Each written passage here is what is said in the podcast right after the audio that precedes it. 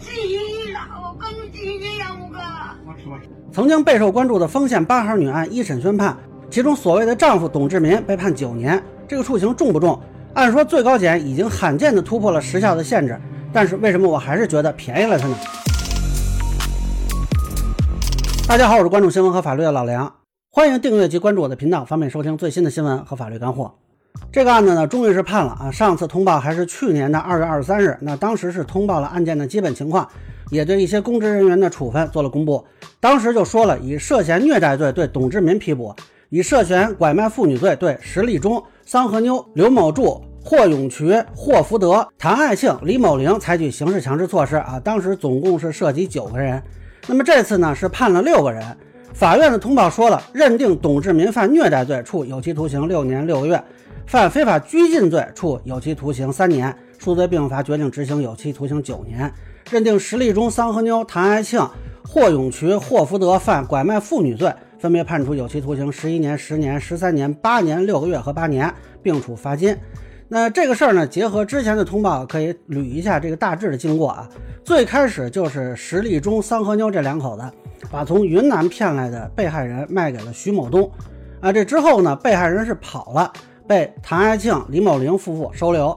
结果收留这俩人呢，也不是什么好人，就转手卖给了霍永渠、霍福德。那这俩人又把被害人经刘某柱介绍。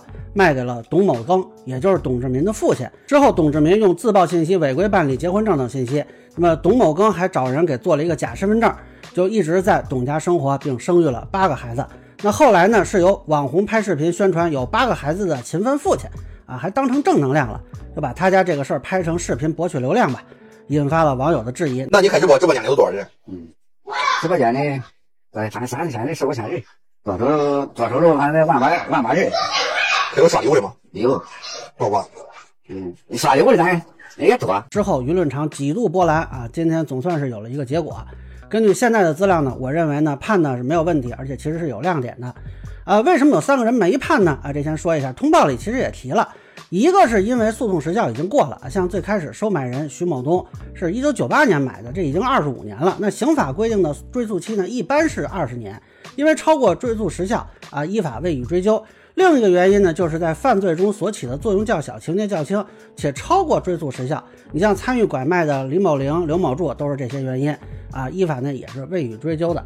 那么董某民虐待和非法拘禁啊，都是持续到现在的，而且导致这个被害人身体健康遭受重大伤害，经鉴定患有精神分裂症，被评定为精神残疾二级。啊，这个没有时效和作用的问题了。那么这两个罪名里呢，非法拘禁罪没有致人死亡或者重伤的，一般就是三年以下。那么现在顶格判三年，虐待罪顶格七年，现在判的是六年六个月，合并执行九年。这个还是考虑了他坦白从轻了啊，不然他如果死活不承认，估计有一些细节不太好确认。你包括他的行为和损害结果之间的因果关系啊，所以呢，适当的从轻也是合理的。那么目前就算是现有罪名。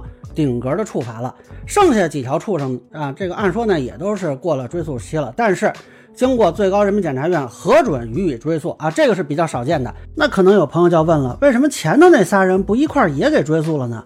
啊，这是因为根据刑法呢，这种向最高检报请突破追诉的，要涉及的那个罪名的量刑内档是可以达到无期或者死刑的。那前头说了那三个人啊，他们属于情节较轻啊，所以他们这个追诉呢还不够条件。啊，但这已经是目前刑法中啊可以去追诉的一个极限了，啊，可以说呢，这个案子目前刑法能用到的手段都已经穷尽了啊，特别是最高检核准这一点。之前我做视频谈这个案子的时候，还提到过这种可能，但是当时我没有觉得有很大希望啊，只是作为可能性的一种列出吧。因为之前有不少案子就是因为过了追诉期了，所以没有能够追究人贩子的责任啊。但是呢，这个案子我觉得啊。目前看是给了以后追究拐卖人口刑事犯罪的一个方向啊，希望能够有一个司法解释来明确边界，就什么样的情况可以报请最高检突破时效的限制，鼓励基层检察机关报请追究。说实话，以前我对这个实际上不太抱希望啊，但是我现在要修正我的判断，很多已经沉默的案件或许有新的可能，但是呢，我还是觉得有点意难平啊，就这个董志民啊，我觉得还是便宜了这条畜生。有两个问题，第一呢，就是他收买被拐卖妇女的事情，依法也应该追究责任。那这个事情现在信息看是他父亲干的啊，那我高度怀疑他是共犯，那就他完全不知情吗？但是呢，他父亲已然去世了，这等于就死无对证呗，反正就现在往他父亲身上推呗，啊，这个也没有办法去论证了。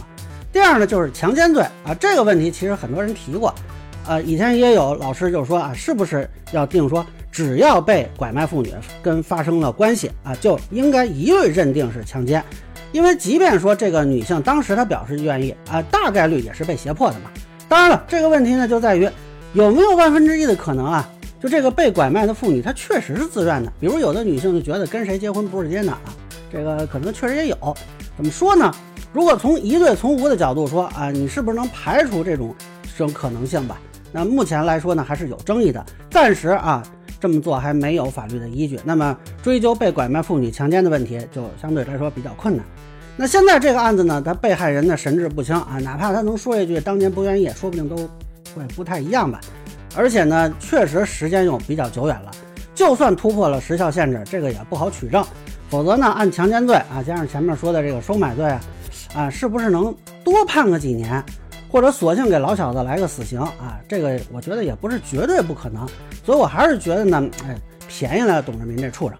但这个问题呢，不是法院能解决的，对吧？这个时间毕竟很久了，你不能说什么事儿都过了几十年，然后问法律能不能解决这个问题。